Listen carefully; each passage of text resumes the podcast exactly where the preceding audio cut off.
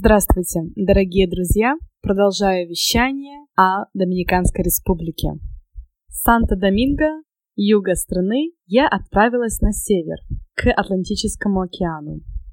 Вся дорога с юга на север страны занимает приблизительно 6 часов, если вы едете автобусом. Автобусы комфортабельные, дороги хорошие, стоимость доступная, буквально 10 долларов. Я же решила ехать не напрямую, а остановиться на полпути, в городке Харабокау. Почему? Когда мы говорим о Доминиканской республике, мы представляем себе тропические пляжи, Однако страна богата не только этим. Как раз в географическом центре страны находятся горы. Высокие, зеленые, красивые. И климат там меняется совершенно. По сравнению с тропическими плюс 30, здесь температура будет около 20-22 и влажно. Однако это способствует росту бурной зелени. Очень красиво. Харабокао – это столица так называемого экотуризма. Модный тренд там вы можете и на лодках спуститься по реке, и параглайдинг сделать, и на лошадях покататься, и просто побродить по горам. Туризм на любой вкус, и экстремальный, и просто релаксирующий. Сам же городок ничего из себя не представляет. Маленький и, как все городки Доминиканской республики, построен по принципу квартальчиков с магазинчиками, и посреди городка будет небольшой такой квадратный скверик. В городе делать нечего, а вот если выехать за его пределы, то, как я уже и сказала, можно найти очень много активитис. Я не задержалась там, ибо искала тепла, а там все-таки было свежо, прохладно, шли дожди, такой уж там климат. Поэтому я отправилась дальше на север. Сначала через город Сантьяго, где находится один из главных аэропортов.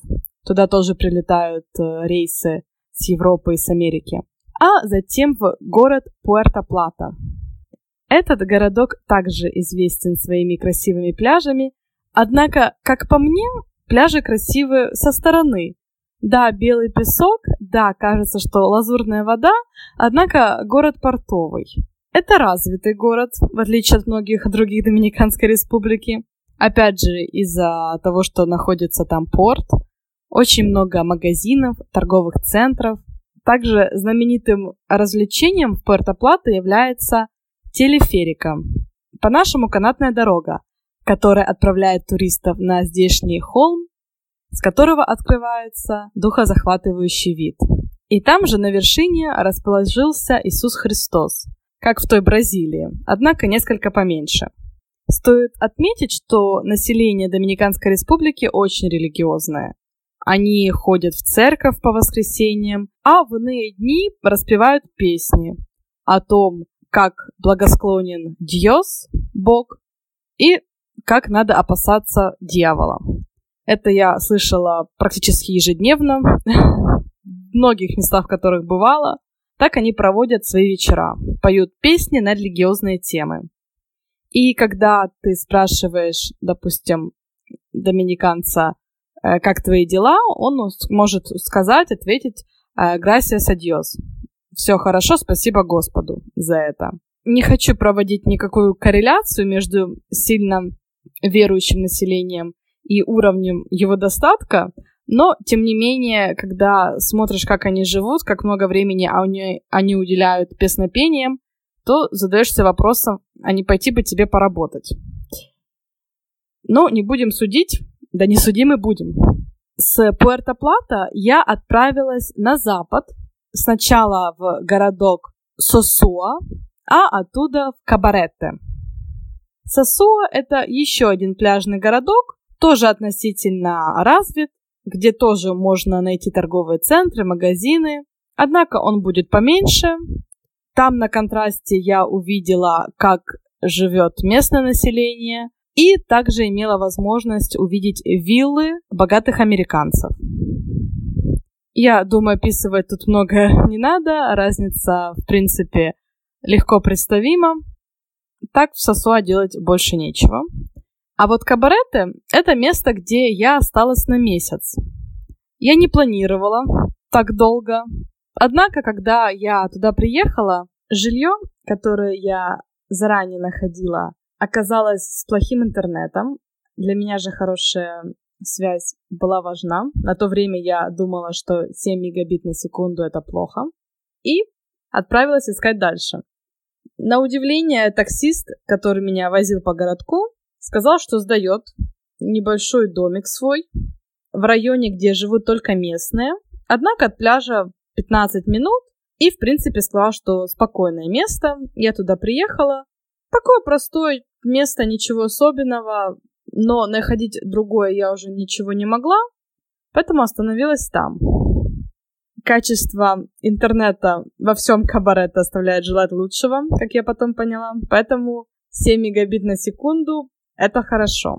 На большее надеяться там даже и не стоит.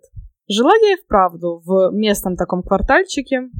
Вся улица состоит из э, частных домиков. Все частные дома построены по схожему принципу. Они одноэтажные, с забором, обязательно решетка на окнах и решетка дверная.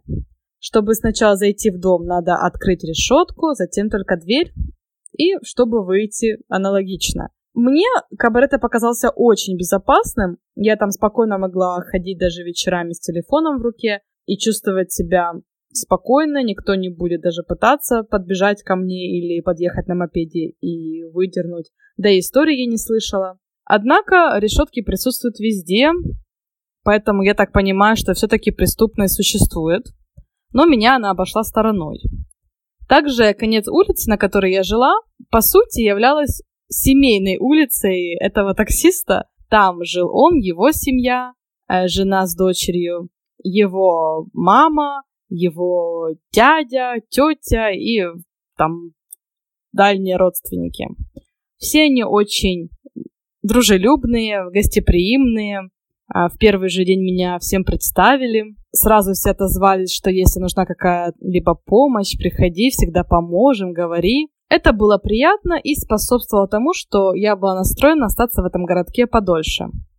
Улица, хоть и семейная, оказалась шумной. А в Доминиканской республике у местного населения существует такое шумное времяпрепровождение. Это когда они выносят колонки на улицу, ставят их, включают громко, чтобы слышали все в округе. Играет э, местная поп-музыка, а они сидят прям вот около этих колонок на улице, на стульчиках и я даже не знаю, что они делают. Говорить невозможно, потому что громко музыка играет. Вот просто сидят и принимают солнечные ванны. Это делают все, от мала до велика. Пусть это будет ребенок, там 6-7 лет он будет бегать вокруг, или это будет бабушка за 70, которая также будет сидеть и наблюдать. Местное население встает поздно, зато музыку слушает потом уже до 10-11 вечера. Моменты, когда было тихо, это когда шел дождь. И, на удивление, дождь шел достаточно часто. Несмотря на то, что Доминиканская республика — это курорт, все ждут солнца, и солнца там предостаточно. Однако я так попала, что дождь шел практически ежедневно, причем по нескольку раз. День начинается с того, что бьет солнце в окно, затем резко это все меняется на ливень, минут на 10, затем опять солнце, затем опять дождь, затем опять солнце. И так продолжалось практически весь период, который я была в кабарете. Э, говорят, что это зима, что летом сухой сезон, когда дождя нет совершенно, что тоже не является совсем уж хорошей погодой. Однако с такой частой переменной, хотя такая частая перемена дождя и солнца, которую я застала, тоже вносила свои коррективы. Например, я не могла выйти из дома, не взяв с собой зонтик, потому что никогда не знала, застанет ли меня ливень врасплох или нет. И бывало, он меня заставлял, и мне надо было где-то искать укрытие, поэтому я сразу купила зонтик. Ну, как сразу, после двух-трех дней, когда поняла, что за погода там. И ежедневно выходила из дома только зонтиком. Благо, дождь долго не идет и проходит буквально за 15 минут. Были исключительные дни, когда дождь затягивался на полдня, несколько раз на целый день. Однако такая дождливая погода тоже была приятна. Она была приятна мне, но не была приятна, наверное, большинству туристов, которые приезжали в Кабареты. А все потому, что Кабареты — это такая себе столица кайтсерфинга. Это вид спорта, когда вот похожий на параглайдинг такой парашютик прикрепляется к телу, человек становится на доску и катается по волнам. Посмотрите в интернете, мне тяжело это описать. Очень интересный вид спорта, красивый, потому что эти кайты разноцветные. Я опубликовала некоторые фотографии кайтсерферов в кабарете в Инстаграме, если вам интересно. И даже попробовала сама. Все оказалось не так-то просто. Сначала первые 2-3 дня надо научиться управлять этим кайтом на берегу. Как говорил мой учитель, кайт рожден летать, да, потому что им управляет, по сути, ветер, держит его вверху. Однако человек, который катается по волнам, хочет же маневрировать влево, вправо, разворот. И этим всем надо научиться сначала, перед тем, как идти в воду. И это утомительно, потому что солнце печет, бьет, но надо смотреть вверх, пытаться удержать этот кайт вверху, чтобы он не упал ни влево, ни вправо, потому что если падает кайт, это означает, что в воде вы тоже упадете. И затем надо опять на эту доску залазить и пытаться встать, найти баланс и ехать дальше. Понятно, что это всегда происходит со всеми, кто занимается кайтсерфингом, однако желательно кататься по волнам, а не пытаться каждый раз вставать на доску и начинать заново искать этот ветер. Хочется сказать пару слов о моем тренере. Это был наполовину грек, наполовину итальянец Антонио. Очень такой интересный персонаж. Ему за 50. Я уж не знаю, как долго он живет в кабарете, но многие годы. А говорит он на английском, на испанском, на немецком, на итальянском, на греческом и на португальском. Школа, в которой я была, была немецкой. Ну, по крайней мере, хозяева были немцы. Много немцев тоже приезжает в кабареты. И было интересно наблюдать, как один человек может сразу переключаться на разные языки. Хотя при этом он мог спокойно прийти, скажем так, после веселой ночки на занятие и обучать меня. Кабареты, пляжный отдых, народ на релаксе, поэтому это, наверное, не считалось у них нарушением техники безопасности приходить с похмельем. Мне, в принципе, понравился его подход э, в том плане, что у него была своя философия насчет кайтсерфинга. Он не просто там обучал, а вот он именно мне говорил, сеньорита, почувствуйте кайт. Надо как можно меньше движения, больше чувства. В том плане, что кайт рожден летать, и все, что вы, люди, можете сделать, это слегка регулировать его направление. Научиться регулировать я-то научилась, но вот в воде все не так просто, потому что, несмотря на то, что ветер в кабарете считается хорошим для кайта, волны в зимний сезон, то есть сезон, когда была я, не дают так просто зайти в воду. Это все-таки океан с волнением. В кабарете для новичков не совсем-то просто из-за волн. Однако с практикой все приходит. Я в очередной раз убеждаю, что все практика. Если посвящать какому-то занятию несколько часов в день, то обязательно у вас получится. Я посвящала где-то 3-4 часа на протяжении недели. В принципе, у меня получилось, однако я понимаю, что надо еще тренироваться и тренироваться. Но поверьте, сила ветра, вот это ощущение, конечно же, вдохновляет. И многие кайтсерферы, которые приезжают в кабареты, они прям ежедневно ждут, вот смотрят прогноз, какой же ветер, какая погода, сколько они смогут кататься. В кабарете практически все связано с кайтсерфингом. Много школ, куда можно приезжать и где можно жить, снимать жилье и заниматься. Есть даже школа для русскоговорящих. Везде магазины, где продается специальное снаряжение. Кафешки, где сидят и попивают коктейли кайтсерферы. Ну, такая себе вот атмосфера. Больше, по сути, в кабарете делать нечего. Несмотря на то, что там есть отели, туда приезжают в основном пожилые, американцы, канадцы, которые сидят, лежат на шезлонгах на пляже и наблюдают за этим всем. Город живет от кайтсерфинга, и поэтому развивает только эту часть. Никаких культурных мероприятий, по сути, нет. Несколько занятий йогой, э, танцы, конечно же, классы сальсы, бачаты везде, да и все. Ночная жизнь представляет собой там два бара, где и тусуются все эти кайтсерферы.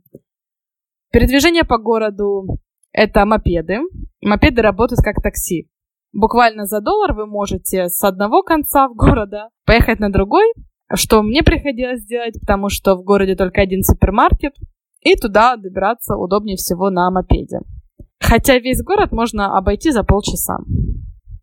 Из интересного в городе мне запомнился ланч э, у местной семьи, вот у этого таксиста, которого я снимала домик. Он пригласил меня раз на обед, где присутствовала его семья, его жена, их маленькая девочка, пара, она канадка, а он э, доминиканец, и мужчина, который тоже американец и занимался благотворительностью. Пара канадка и доминиканец очень интересная была, потому что вот чисто даже визуально он такой худощавый, высокий, черный-черный. А она дама в теле, белая-белая, и ниже его, конечно же, намного, но любовь, и они живут полгода в Канаде, когда тепло, и полгода в Доминиканской республике, в Кабарете, когда холодно в Канаде. А мужчина, который занимается благотворительностью, сам с Флориды, и в Кабарете он организовал школу для молодых юнцов, э, которых он обучает английскому языку, а также разным ремеслам и спортивным играм. Это благотворительная организация, которая живет за счет пожертвований. И такая же организация есть для девочек. Называется Мариспосас, бабочки, где также их обучают языку английскому и разным ремеслам. Однако, к сожалению, распространенным ремеслом, которое я наблюдала неоднократно в кабарете, является проституция. Проституция в Доминиканской республике легальна, и любая девушка с 18 лет или даже, кажется, 16 лет уже может ею заниматься. Я была свидетелем, когда видела молодых девочек до 18 точно, а, которые гуляли по пляжу и подходили к пожилым туристам, иностранцам и кокетничали. Со стороны это, конечно, смотрелось грустно, особенно если учесть, что это считается нормально в, в той культуре. Доминиканские девушки очень быстро созревают. Вот у них очень интересная фигура от природы, большая грудь, узкая талия и широкие бедра, что делает их очень, скажем так, сексуально заметными объектами. И когда они еще одеваются вот в эти узкие платья или юбочки, то, конечно, даже я замечаю, что вот идет еще одна представительница э, профессии. И, конечно, это грустно. Не все местные это одобряют, но это существует. И массажные салоны в большинстве своем тоже будут предлагать какие-то эротические услуги. И все это, я так понимаю, пользуется спросом, раз это существует. Что даже я это видела, не ища. Наверное, потому и существуют организации благотворительные, и, насколько я поняла, американские, чтобы дать девушкам выбор и возможность на лучшую работу. Свое пребывание в целом в кабарете я бы оценила на 7 из 10 баллов, если так можно сказать. Потому что, да, красивое место, красивые пляжи, а, однако для купания не совсем годится, потому что вода баламутится из-за волн, а волны всегда в том регионе, потому что там всегда ветер. И один супермаркет — это не совсем удобно. А если магазинчик, то там мало что можно найти, и почему-то был очень скудный выбор фруктов. В основном это будет авокадо, ананас и бананы. И все. А если там хочется чего-то большего, надо поискать. Ту же гванабана, манго не было, папайя тоже редкость. Что странно для Доминиканской республики, да, для этого экзотического рая. Плюс улица была шумная и плюс смена погоды частая. Однако в целом, как я всегда себе говорю, главное люди. Я была окружена хорошими, добрыми, простыми, но отзывчивыми людьми, поэтому свое время в кабарете я буду вспоминать с такой теплотой. Пробыла я там месяц в режиме релакс, по сути. Это что делает с людьми пляж? расслабляет. Как курорт я бы его рекомендовала только для желающих позаниматься кайтсерфингом, а не для тех, кто ищет воистину пляжного отдыха. Цены в кабареты дешевле, чем в Пунтакана. Однако на побережье тоже, если вы хотите какое-то блюдо с морепродуктами, это обойдется в 10-15 долларов. Причем, я заметила это только в кабареты. Наценки. Заказываешь блюдо, особенно если это происходит на пляже, а затем они тебе приносят чек, где они включают дополнительно какой-то там налоговый сбор, 18 или 20 процентов, и 15 процентов чаевые. Это уже включено в счет, и от этого никак нельзя отказаться. Поэтому, если вы там заказали себе блюдо, например, на 10 долларов, затем вам принесут счет, и окажется, что вы должны заплатить 15 долларов. Такая же фишка была в столице, в Санто-Доминго. И этого не было в других городках, не таких туристических. Поэтому я и не поняла, это регулируется государством или это регулируется рестораторами. Но такой факт есть, поэтому если будете ходить в заведение, всегда прибавляйте к стоимости блюда еще определенную сумму, чтобы потом не сильно разочароваться. На этом я закончу этот подкаст, который получился несколько долгим, и расскажу о своих дальнейших путешествиях по Доминиканской республике в следующем. Хорошего всем дня!